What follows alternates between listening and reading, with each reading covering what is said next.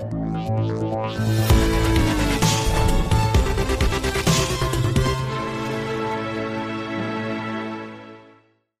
Bonjour, bonjour à toutes et à tous. Merci à vous d'être là en direct avec nous sur Boursorama. Il est midi passé de, 3 minutes. C'est la grande interview politique euh, euh, d'Ecorama, donc tous les jours, euh, du direct, vous le savez, à partir de midi, et du replay à partir de 14h. Votre invité aujourd'hui, Éric Coquerel, président de la France Insoumise de la Commission des finances à l'Assemblée nationale. Bonjour. Bonjour. Merci d'être là avec nous en direct sur Boursorama et en partenariat avec le magazine Le Point. Mon confrère Marc Vigneault du Point est là avec nous pour vous interroger. Bonjour Marc. Bonjour David, bonjour, Monsieur Coquerel. Bon, euh, un petit mot quand même de ces recours en série au 49.3 euh, par le gouvernement. Est-ce que, honnêtement, je sais qu'on à l'antenne, mais quand même, ça ne signe pas un échec collectif? On voit chacun, chaque camp se rejette la responsabilité euh, sur l'autre. Est-ce que ce n'est pas un échec collectif? Est-ce que chacun n'a pas sa part de responsabilité? Vous, le gouvernement, les oppositions.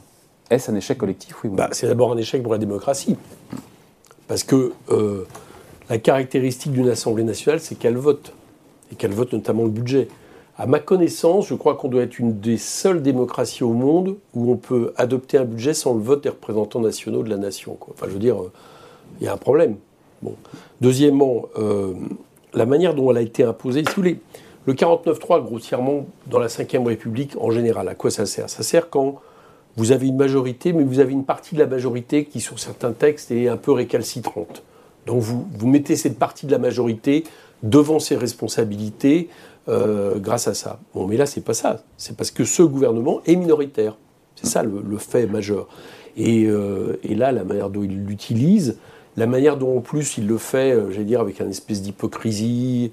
Mais vous prenez quand même votre part de responsabilité là-dedans? Non. Quelle serait la responsabilité des oppositions, dites-moi D'avoir cherché à du compromis, d'avoir cherché la voie du compromis Écoutez, les oppositions ont le droit de s'opposer. Enfin, il serait quand même paradoxal, on l'a entendu de la part du gouvernement, de dire à des oppositions on, on veut bien débattre, à condition que, a priori, vous nous dites que vous êtes d'accord avec le budget. Bah, ça, ça bah, n'existe pas. Éric Coquerel, il y a soit la, possibilité d'une coalition à l'allemande, il y a un contrat de gouvernement, vous vous mettez d'accord avant avec le gouvernement, soit euh, c'est un peu la configuration qu'il y a aujourd'hui, et soit vous trouvez une majorité alternative pour faire euh, tomber le gouvernement. Mmh. Et pour faire passer vos textes, soit il n'y a pas de majorité alternative, et alors c'est un outil constitutionnel qui existe, le 49.3. Oui, mais je ne dis pas qu'il n'existe pas. Je dis que vous ne pouvez pas, à un moment donné, l'utiliser à répétition parce qu'en réalité vous êtes minoritaire. Donc derrière ça, il y a une crise politique. Moi je crois que le, fait de l'avoir utilisé comme ça deux fois en une semaine montre qu'il y a une crise politique. Et c'est quoi cette crise politique? C'est que ce gouvernement est minoritaire. Alors à partir du moment où vous êtes minoritaire, vous avez plusieurs solutions. Vous faites par exemple ce qu'a fait le gouvernement cet été. Sans arrêt, ils nous ont dit on va chercher des compromis. Alors certes, plus vers les républicains que vers la NUPES, ça c'est sûr. Enfin, ils essayaient de le faire. Et finalement, qu'est-ce qui s'est passé? Ils ont eu l'abstention des républicains euh, sur euh, le, projet de loi de finances rectificative qui, du coup, est passé. Mais il n'y a pas eu ça du tout. oui, mais là, les, oppositions annoncent que par principe, surtout les républicains, euh, ne voteraient pas le budget parce que c'est trop symbolique. De, ne, voter le budget, ça serait faire partie de la majorité. Mais écoutez bien ce qu'ont dit les républicains. Voter pour le budget, c'est un problème. Mais ils auraient pu chercher l'abstention des républicains. Ils ne l'ont pas cherché. C'est-à-dire que, ou ils auraient pu, pourquoi pas, chercher l'abstention de tel ou tel groupe. Il y a des groupes à l'Assemblée euh, qui sont un peu des petits groupes charnières. On parle rarement. Par exemple, il y a le groupe euh, euh dans lequel il y a Charles de Courson, des. des, euh, des, des, centristes. Voilà, des centristes, etc. Bon, ils n'ont pas cherché, j'allais dire, à, à, bouger suffisamment en profondeur leur budget. Et puis il y avait aussi une autre manière de rendre, entre guillemets, plus acceptable le 49.3 par exemple, ça aurait été dire on va jusqu'à la fin des débats, c'est-à-dire euh, on ouvre l'Assemblée si nécessaire, on, on, arrête de faire euh, traîner les débats, parce que je vous assure que ceux qui ont fait traîner le débat, euh, par expérience, là, c'est le gouvernement. Quand, quand, vous avez des ministres qui mettent 10 minutes pour répondre à des amendements, qui prennent tout leur temps, ça veut dire que vous les faites traîner. Et pourquoi ils les ont fait traîner? Parce qu'ils ne voulaient pas arriver sur les articles les plus importants, qui étaient notamment sur la taxation sur les superprofits, qui étaient sur la suppression de, de, l'impôt sur euh, la contribution de la valeur, euh, valeur ajoutée des entreprises, qui étaient les collectivités territoriales, où ils se savaient en minorité fortement. Donc ils n'ont pas voulu aller jusqu'à là. Ils auraient pu dire on va jusqu'à là, et puis à la fin, on, fait on, propose un 49.3, mais pourquoi pas en retenant les amendements votés. Certes, ça aurait beaucoup bougé leur, budget, mais au moins, on aurait eu un gouvernement qui aurait tenu compte de ce qui se passait à l'Assemblée. Vous savez très bien que les, oppositions votent des amendements parce qu'ils savent très bien que derrière il y aura le 49-3, donc ça peut, c'est l'occasion d'envoyer des symboles et de faire, euh, comme de toute façon vous n'êtes pas responsable du texte qui sort au final, ça encourage les oppositions. Croyez-vous que les, les oppositions votent uniquement euh, pour ça les amendements? Non. Peut-être penser aussi que les oppositions votent des amendements parce qu'ils pensent que ces amendements sont mm. bons. Vous avez, vu, Marine Le Pen dit, elle, euh, moi ça ne me choque pas tellement le 49-3, le gouvernement aurait juste dû être plus clair et le dégainer dès le début du débat, parce que là c'est une mascarade de débat. Qu'est-ce que ça vous inspire? Alors, Déjà, c'est pas très étonnant, parce qu'à l'inverse de nous, Madame Le Pen est à fond pour la Ve République, et le côté euh, potentiellement autoritaire de la Ve République, le moins qu'on puisse dire, c'est que ça la dérange pas. nous, on est pour une Sixième République, on pense que le Parlement doit plus être au centre du jeu démocratique, euh, et voilà, c'est ce qui nous sépare. Maintenant, là où, là où elle a raison euh, sur un point, mais nous on l'a dit, c'est qu'il y avait deux solutions à faire. Soit il fallait le faire dès le départ, on l'aurait contesté, mais euh, le gouvernement aurait été en sa logique, soit, comme je vous dis, il fallait au moins que le gouvernement accepte d'aller jusqu'à la fin des débats. Ça nous menait quand Comment? Ça nous menait quand? Bah déjà, ça aurait peut-être, ça nous aurait mené pas si loin que ça si le gouvernement avait pas fait traîner un peu les mmh. débats en, longueur. Et puis, euh, ça aurait pu, on aurait pu prolonger de 2-3 jours, on aurait pu ouvrir le week-end. Le gouvernement n'a pas souhaité ouvrir le week-end, par exemple, les débats à l'Assemblée. Or, ils l'ont déjà fait par rapport à des projets de loi de passé où là, ils voulaient passer euh, le plus rapidement possible. Donc, ils n'ont pas voulu aborder les, débats les plus intéressants. Vous avez dit récemment ne pas bien voir comment la Première ministre Elisabeth Borne pourrait euh, tenir très longtemps. Ce sont vos mots. C'est-à-dire, euh, quelle conclusion en tirer s'il n'y a pas de majorité, qu'à chaque fois, il faut se il faut l'abstention bah, des, républicains. Est-ce que ça se finit par une dissolution? Est-ce que c'est votre euh, Moi, je pense que si à terme ils n'arrivent pas à trouver une coalition, ça se terminera comme ça, oui. Pour une bonne raison d'ailleurs. C'est que là, ils peuvent utiliser le 49.3 quasiment autant qu'ils veulent dans la question budgétaire. Mais aussitôt qu'on va avoir des lois, ils ne pourront pas l'appliquer. Demain, par exemple, à l'Assemblée nationale, ils vont être minoritaires sur un texte qui est la loi de programmation pluriannuelle euh, si les oppositions font ce qu'elles ont fait dans le débat, ils vont être minoritaires, ils vont, perdre. Alors, ça n'aura pas de conséquences concrètes, mais n'empêche, politiquement, c'est quand même un problème pour que le gouvernement n'arrive pas à faire passer ce qu'il estime nécessaire pour le budget sur 5 ans. Vous la souhaitez, cette dissolution? Ah bah, euh, nous, nous, elle ne nous pose pas de problème. Elle ne nous pose pas de problème parce qu'on est prêt à revenir devant les Français. Maintenant, la question qui se pose plutôt, c'est euh, au-delà de la dissolution et l'idée que c'est finalement l'Assemblée euh, sur lesquels reviendrait la responsabilité de la politique menée, moi je pense que celui qui a aujourd'hui un problème de légitimité, non pas lui de sa personne, il a été élu, je ne remets pas en question la légitimité d'Emmanuel Macron, mais sur le programme qu'il veut appliquer, c'est plutôt de son côté qu'il faudrait voir les choses. Est-ce que vous êtes prêt à voter une mention de censure qui ne viendrait pas de, vous ou euh, au contraire, est-ce que vous appelez les, les, autres oppositions à voter votre motion de censure et faire une alliance euh, peut-être un peu contre nature pour faire tomber le gouvernement? Alors déjà, puisque c'est un gouvernement minoritaire voilà, Une motion de censure, ce n'est pas une alliance. C'est qu'à un moment donné, c'est l'outil qu'on a dans mm. cette... Euh, Chacun sa motion de censure aujourd'hui. Hein. Oui, pour l'instant, oui. C'est l'outil qu'on a pour, à un moment donné, dire non nous rejetons ce que vous nous proposez. Donc c'est quelque chose qui évidemment est, problématique. Moi, je, la motion de censure, elle, n'est elle est pas sur, euh, elle ressemble de ce point de vue-là un peu parfois à un deuxième tour d'élection présidentielle. Deuxième tour d'élection présidentielle, euh, Emmanuel Macron a appelé à voter pour lui, contrairement à ce qu'il dit maintenant, non pas pour son programme, mais plutôt pour battre Marine Le Pen. Et c'est là-dessus qu'il comptait pour, euh, pour être élu. une motion de censure, c'est un peu le même problème, c'est-à-dire vous comptez sur des voix pour, euh, j'allais dire, atteindre le même objectif, c'est-à-dire que ce gouvernement ne puisse plus appliquer sa politique, et on sait bien que ces voies peuvent être divergentes.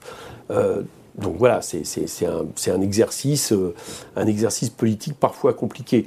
Pour vous répondre très clairement aujourd'hui, parce que c'est ça concrètement, voter par exemple pour moi, une motion de censure du RN, pour l'instant, je n'en suis, je, suis pas là et je pense que je n'en serai pas là. Vous, c'est à titre personnel Non, c'est euh, l'ensemble bah, entre En tout cas, moi, c'est à titre personnel, dans le débat actuel, qui ne se pose pas, hein, puisque de toute façon, là, les deux motions de censure, le RN a dit qu'il ne voterait pas la nôtre. Bon, donc là, concrètement, les, ça se pose pas. bouger. Et les lignes pourraient bouger.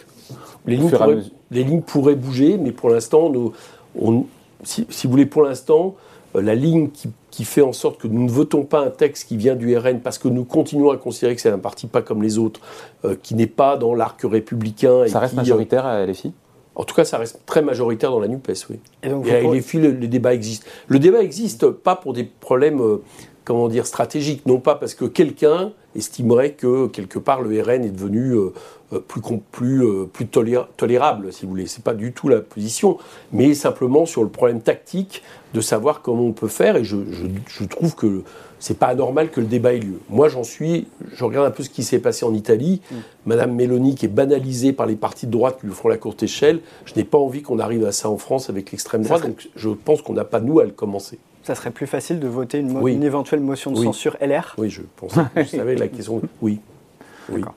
Parce que nous, même si LR de temps en temps, malheureusement, fait un peu euh, une espèce de courte échalote euh, à droite avec le RN, n'empêche, pour nous, c'est pas, c'est pas la même nature de parti.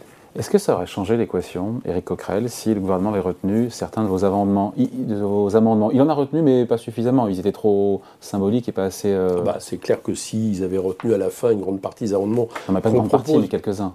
Non, enfin oui, mais s'ils avaient, avaient retenu euh, euh, les, Quoi, par exemple?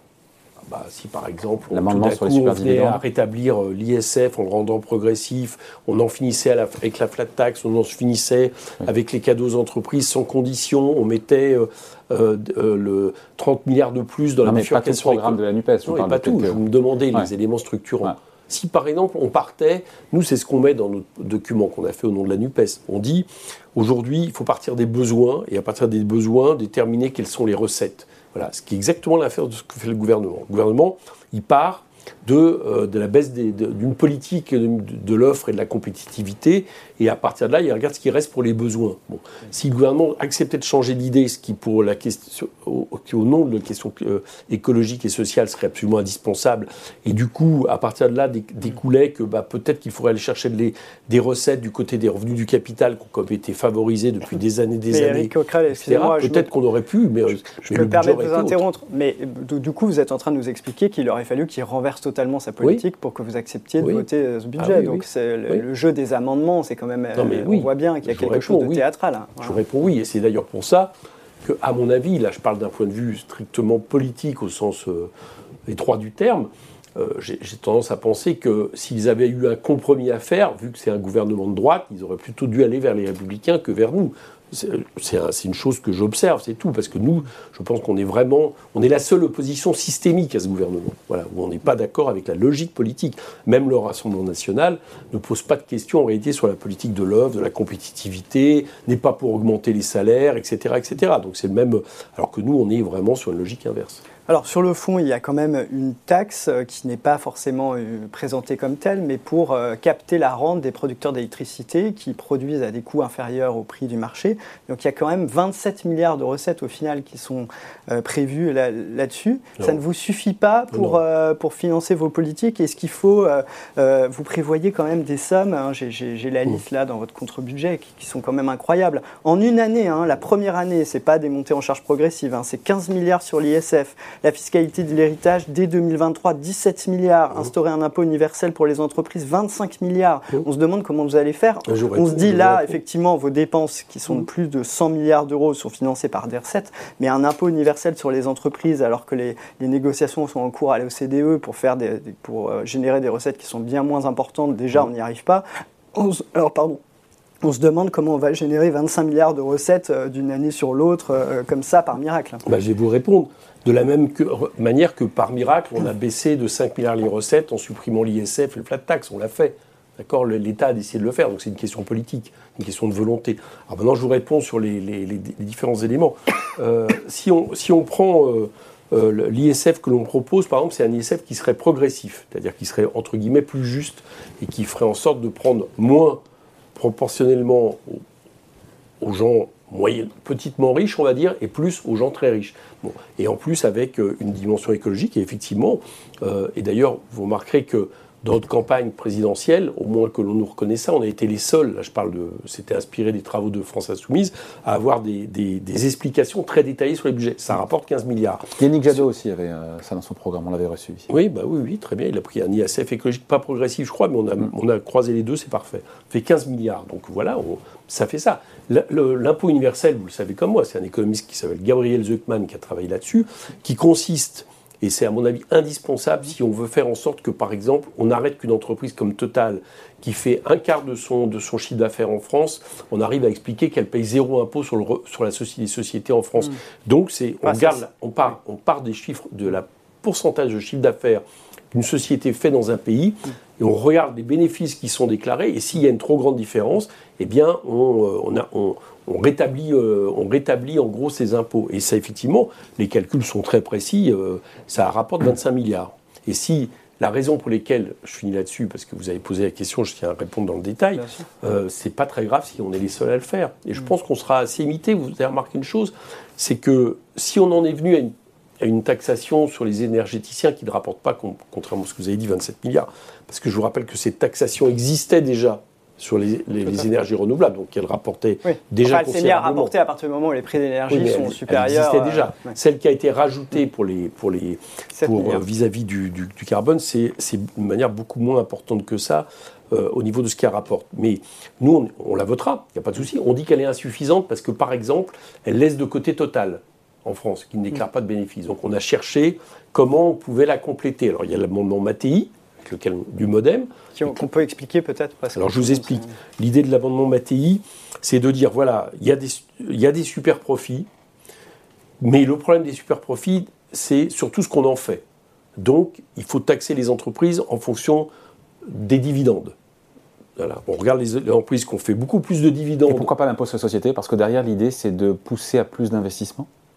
Euh, L'idée, c'est de. Oui, c'est ça. L'idée, c'est de dire euh, il y a des profits, bon, pourquoi pas, mais dans ces cas-là, il faut que les profits servent plutôt l'investissement que les hmm. dividendes. Donc les entreprises ça, la qui est sous-jacente. C'est ça. Donc les entreprises qui choisissent de surpayer la rente capitaliste pour aller vite par rapport à une période donnée sont taxées. Alors il y a la solution Mattei qu'on a votée, hmm. qui n'est pas à mon avis la meilleure, hein, mais, mais Vous elle le mérite. 35% de prélèvement libertaire forfaitaire au lieu de 30%. 30%. Nous on en avait une autre, mais qu'on n'a pas eu le temps de débattre, qui était, à mon avis, plus intéressante, si je peux me permettre, qui était de dire on ne taxe pas les dividendes elles-mêmes, mais on regarde le volume des dividendes, d'accord Et en fonction de ça, on taxe l'entreprise.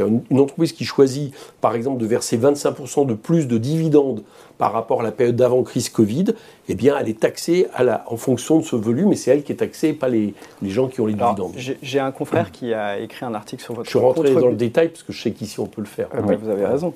Euh, j'ai un collègue qui a écrit un article sur votre, en partie sur votre contre-budget, et il, a, il explique qu'au départ, vous vouliez, vous, à la France Insoumise, 250 milliards de nouvelles dépenses, et puis c'est le Parti Socialiste qui vous a dit, non, nous, on ne pourra pas aller plus loin que 100 euh, milliards de dépenses nouvelles. Alors, est-ce qu'il y a des divergences à l'intérieur de la NUPES? Et, par exemple, vous, il paraît que vous étiez favorable, est-ce que vous pouvez nous le confirmer, à un impôt sur la fortune qui aurait démarré à partir de 4 millions d'euros, euh, euh, pardon, à partir 400 000. 400 000 euros de patrimoine. Ouais, mais ça a été, ça a été excusez-moi, mais ça a été caricaturé, parce qu'en fait, c'est un impôt sur... en fait, pour aller vite, exactement comme sur l'impôt sur le revenu. Euh, je vous explique. On, a on, propose un impôt sur revenu de 14 tranches hmm. qui permet, euh, j'allais dire, d'être plus juste et que ça repose moins sur les classes moyennes comme aujourd'hui. Par contre, l'impôt sur le revenu, on pense qu'il est bien que tout le monde participe. Donc même les, revenus très faibles, on proposait une certaine imposition. Elle était presque symbolique, mais on proposait une certaine imposition de façon à se lisser sur les 14 tranches et faire en sorte qu'à la fin, ceux qui aujourd'hui s'en sortent le mieux payent plus d'impôts. C'était pareil sur l'impôt sur les, euh, sur l'héritage, c'est-à-dire qu'on vous preniez tout à partir de combien bah, En fait, attendez, on prenait déjà euh, à partir de 400 000 effectivement. Euh, contrairement à ce qui est fait aujourd'hui, on taxait, sauf qu'on taxait au-dessus de 400 000. Autrement dit, par exemple, vous aviez 500 000 euros, vous étiez euh, taxé sur 100 000 euros à hauteur de 0,1, ce qui revenait à peu près hmm. à 100 euros de plus quand on a un appartement à Paris à 500 000 euros, euh, bon, euh, voilà, mais 100 ça veut euros, qu'on est taxé. ok, mais 100 euros de plus par an, c'est pas, hmm. c'est pas insupportable. Et si vous aviez 400 000, 400 000 et 1, euro, bah, vous étiez taxé à 0,1% du 1 euro. Hmm. Je rétablis parce qu'on avait l'impression qu'on taxait de la même manière. Et à la fin, c'était effectivement progressif. Euh, jusqu'à, je n'ai plus le, chiffre exact de taxation, mais qui était assez important pour les plus hauts revenus et qui rendait ça plus juste et notamment qui rapportait les 15 milliards. Je réponds juste à la question, non, on n'était pas, il n'y a pas une telle différenciation avec euh, le Parti socialiste, c'était dans les discussions. Y compris sur les dépenses, sur, l'ensemble de dépenses. Non, non, non, non, on était, je me rappelle plus, j'ai plus le chiffre exact, mais le, on a une discussion ensemble. Moi, ça me va très bien. À partir du moment où c'est une discussion qui permet quand même que toute la NUPES dans son ensemble propose un, budget de rupture qui part des besoins et qui se fixe le fait de retaxer euh, notamment les revenus du capital et autres, ce qui n'est pas tout à fait le social-libéralisme vu par François Hollande, moi ça me va très bien. Avant, une, question juste, combien les recettes fiscales en tout dans ce contre-budget euh, de la NUPES? Eh ben, je vais vous dire 135 milliards 100 milliards de dépenses. 135 milliards, c'est donc... En 2023, euh, et sur 5 ans, 675 milliards. 5 points de PIB. Autant Emmanuel Macron est très clair quand il dit qu'il ne veut pas que les impôts augmentent, autant vous assumez d'augmenter massivement, même si c'est réparti, vous expliquez que c'est réparti sur les plus riches, etc., que c'est comme un choc fiscal inédit de 5 ou 6 points de PIB que vous assumez. Oui, mais bien non, on n'augmente pas les impôts globalement. Parce que par exemple, dans, dans, nos, dans le plan que nous avons fait, quelqu'un qui gagne 4 000 euros, en dessous de 4 000 euros, s'en sort mieux qu'aujourd'hui. Donc jusqu'à 4 000 euros, mais on est tranquille. Avec la NUPES et le contre-budget, En tout cas, vous payez moins qu'aujourd'hui d'impôts. Par contre, plus vous allez gagner de l'argent, plus vous allez payer d'impôts, de façon un peu à rétablir ce qui existait comme dans ce pays il y a une trentaine d'années et qui ne scandalisait personne. Bon, le fait est, c'est que sous Macron, euh, rien que ça, c'est-à-dire revenir à ce qu'a fait, fait, Emmanuel Macron, euh, la, fiscalité a avantagé les plus riches, et pas n'importe quel plus riche, souvent les plus riches détenteurs de capitaux. Et là-dessus, il faut revenir. Mais pour une bonne hein, raison, c'est qu'on a besoin de recettes. Je voudrais quand même insister là-dessus. C'est-à-dire que la question peut être la redistribution, mais la question, c'est aussi qu'on a besoin de recettes. Enfin, on est déjà le pays le plus imposé du monde. Oui, mais on est aussi le pays qui reverse le plus aux entreprises d'Europe, par exemple. Oui, à hauteur parce, de 160 que, parce que leurs impôts sont supérieurs à ceux de leurs voisins. parce qu'on peut, il faut, quand on cite ce chiffre, il faut... les deux chiffres. Oui, mais d'accord, mais la Direction générale des entreprises a produit des chiffres qui montrent mmh. que même avec les subventions mmh. reversées aux entreprises, les mmh. subventions d'exploitation, les, entreprises françaises restent parmi les plus imposées de toute bah l'Europe. on est aussi un des Donc seuls là, pays qui les imposer plus. qui marquons liberté, égalité, fraternité sur ces mairies. Donc j'assume le fait que euh, et je me réjouis du fait que pendant très longtemps, malheureusement c'est en train, avec la politique de Macron, c'est malheureusement en train de, s'affaiblir, mais pendant très longtemps, dans cette espèce de course à, l'accumulation des richesses qu'on a connues dans le monde, la France était un peu à la traîne par rapport à d'autres pays. J'en suis ravi personnellement parce que ça permet de payer les services publics, est-ce que vous êtes d'accord que les inégalités, Est-ce que vous êtes d'accord que les inégalités en France plus sont plus contenues que dans d'autres pays européens, qu'elles ne sont pas, qu'elles ne sont pas vraiment en augmentation et que le taux de pauvreté, par exemple, même en 2020, l'INSEE a confirmé que le taux de pauvreté n'avait pas augmenté malgré la crise sanitaire. attendez, les les, les, euh, j'ai plus le chiffre exact de, desquels, mais vous savez comme moi que aujourd'hui vous avez 5 personnes qui possèdent l'équivalent en France du patrimoine de 27 autres millions de leurs concitoyens et que euh, les, plus grandes fortunes de France ont vu leur, leur revenu augmenter de 500 milliards à 1000 milliards hmm. sous Macron.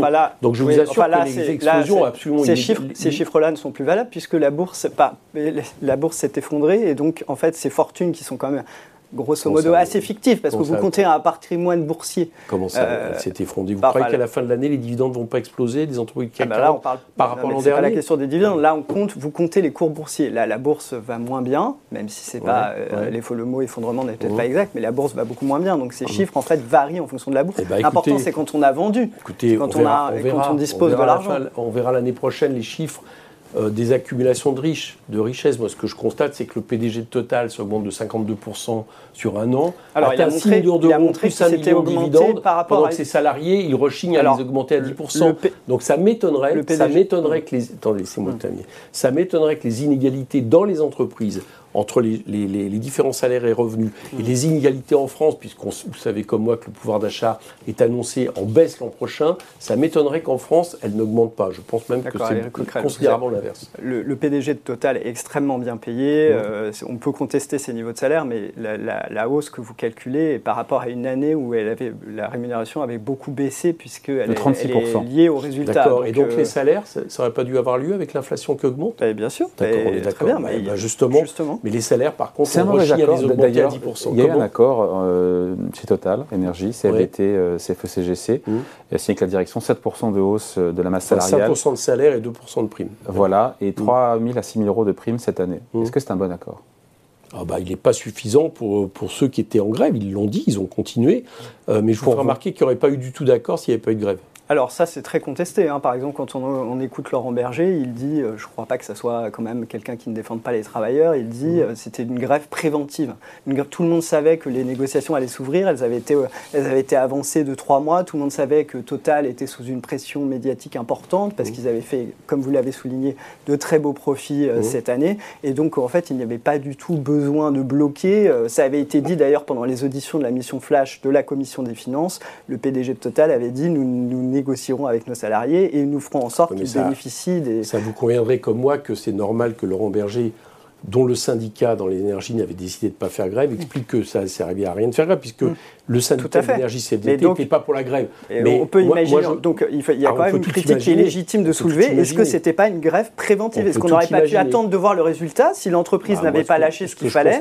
Ce que je constate, fallait pas faire la grève après? Dans les secteurs où il n'y a pas de grève, ces augmentations, ne serait-ce que pour récupérer l'inflation, euh, elles se font pas. Donc euh, moi je regarde un peu ce qui se passe, ce qui se fait pas. Total n'avait pas euh, claironné sur tous les toits qu'ils allaient augmenter les, les, salaires de, du personnel de Total à hauteur de 5% avec 2% de prime avant la grève. Donc non, je ne crois pas. Je pense que il y a eu Total a été mis sur la pression, a lâché du lest. Moi je pense, mais j'ai aucune envie de, de comment dire de, cotiser à une division syndicale. Donc j'ai pas envie d'aller de plus loin, mais je pense que euh, ça aurait été mieux encore que tous les syndicats fassent grève et je pense qu'ils auraient eu les 10% d'augmentation de salaire. Ça n'a pas été le cas, mais moi je pense que les accords qui ont été faits doivent beaucoup au fait qu'il y a eu l'occupation des raffinés. D'accord. Euh, les chefs d'entreprise doivent s'interroger sur la décence de leur salaire, puisqu'on parle du salaire du patron de Total.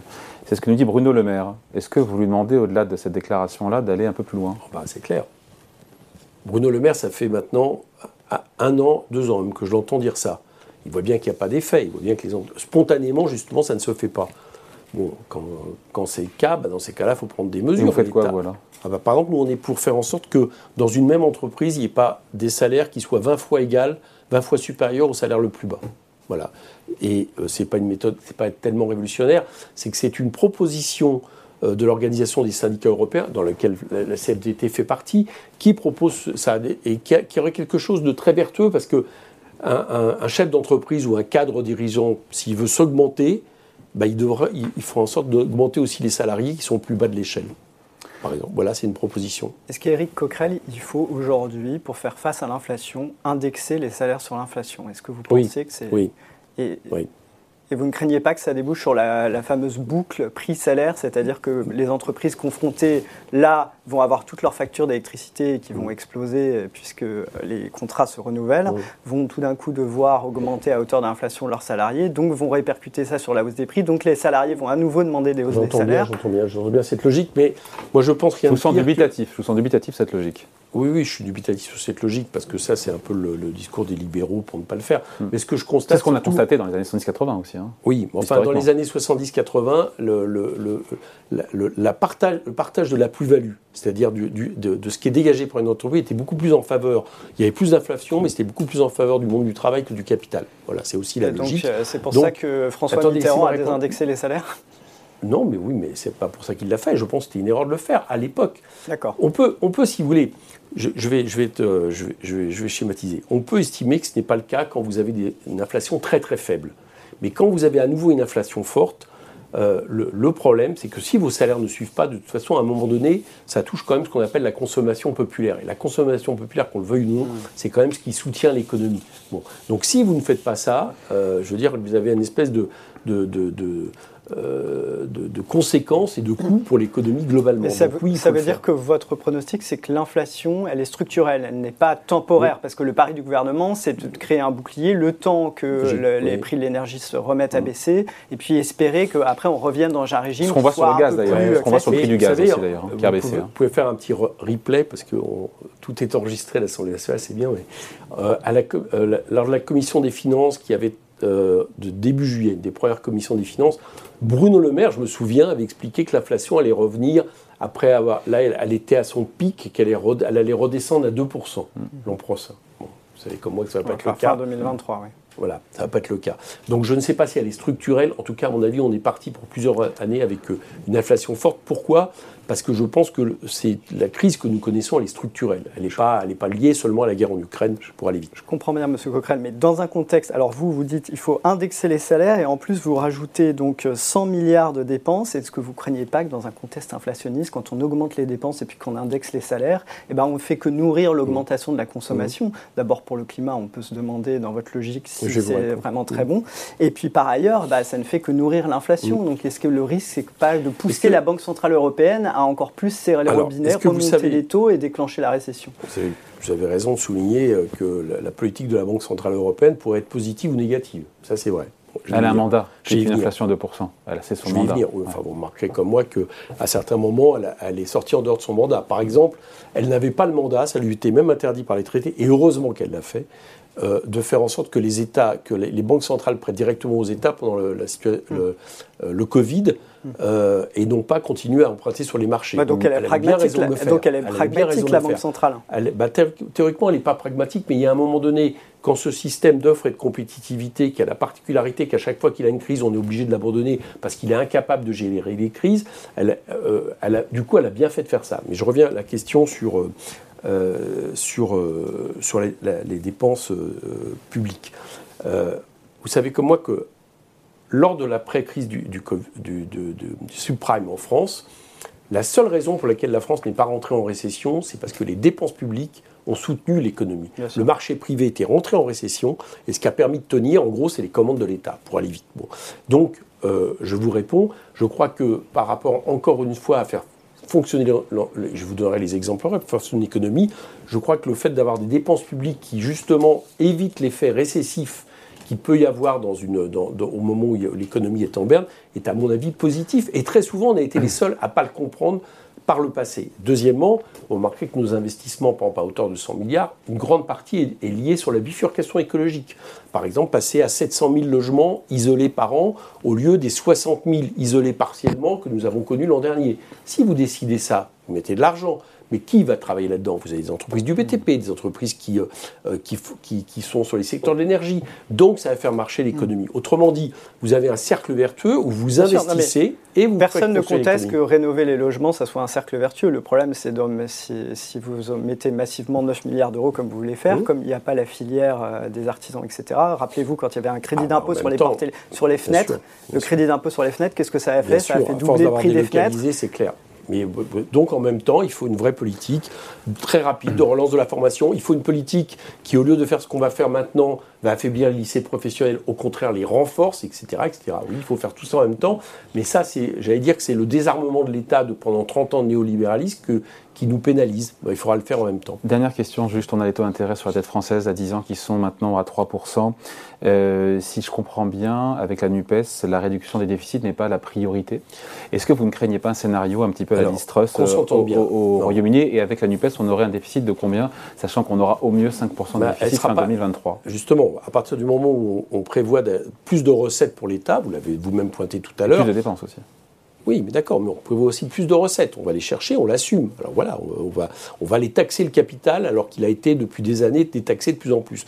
donc, on va prendre cet, on va prendre cet argent et on va le mettre en recette, ce qui fait que ça ne va pas augmenter considérablement les déficits. Et selon nos calculs même, à partir du moment où vous embauchez par exemple des fonctionnaires, où vous mettez de l'argent dans les salaires, où, l'État investit et fait fonctionner l'économie, ça rentre en cotisation, ça rentre en, impôts, et donc du coup en plus ça baisse aussi les déficits, bien plus que le fonds les libéraux, dont je vous ferai remarquer que euh, eux, c'est eux, leur politique est appliquée aujourd'hui, les déficits explosent. Donc non, c'est pas l'idée de dire que la question des déficits ne doit pas être prioritaire comme, comme j'allais dire, ligne de crête à court terme Voilà, que moi je pense que le déficit, euh, la dette écologique est plus importante à mon avis que la dette financière. Mais ça n'empêche pas qu'avec la politique que nous proposons, euh, il y a un cercle vertueux qui, s'inscrit, qui fait mm. des rentrées pour l'État, des rentrées pour les cotisations, et qu'à terme, c'est même meilleur pour les Et vous ne croyez pas, Éric Coquerel, par exemple, je vois euh, revenir sur les, exonérations inefficaces de cotisations sociales, 20 milliards, revenir sur 20 milliards de CICE, qui n'est d'ailleurs plus un crédit d'impôt, mais qui est une exonération de cotisation.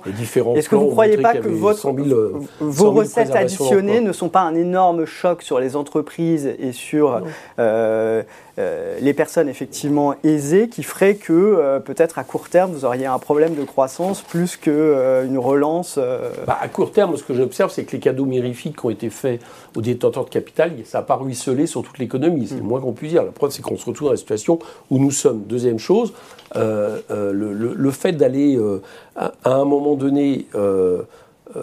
J'allais dire, taxer des dividendes, une accumulation de richesses pour mieux la répartir dans la société, euh, je pense que c'est préférable d'un point de vue. Ça, c'est les exemples qui, effectivement, que vous prenez, mais qui sont, euh, effectivement, Qui sont difficiles à contester comme ça sur un plateau télé. Mais quand vous dites 30 milliards de plus d'impôts sur les entreprises, ça fait quand même beaucoup, sachant que ça s'additionne à toute la liste qui fait euh, à la fin 30 milliards d'impôts en plus sur les entreprises.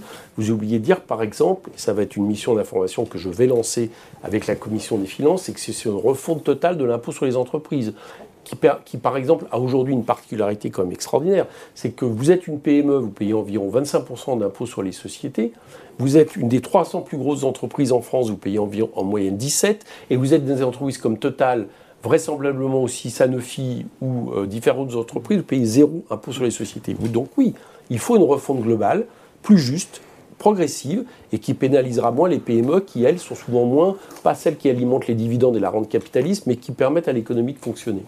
Voilà, merci en tout cas d'être passé nous voir. Donc Eric Coquerel, président LFI de la Commission des finances à l'Assemblée nationale. Merci Marc Vigneault, journaliste au point. Merci à vous de nous avoir suivis. Corama est à suivre évidemment en replay. À demain pour un nouveau direct à midi sur Boursorama.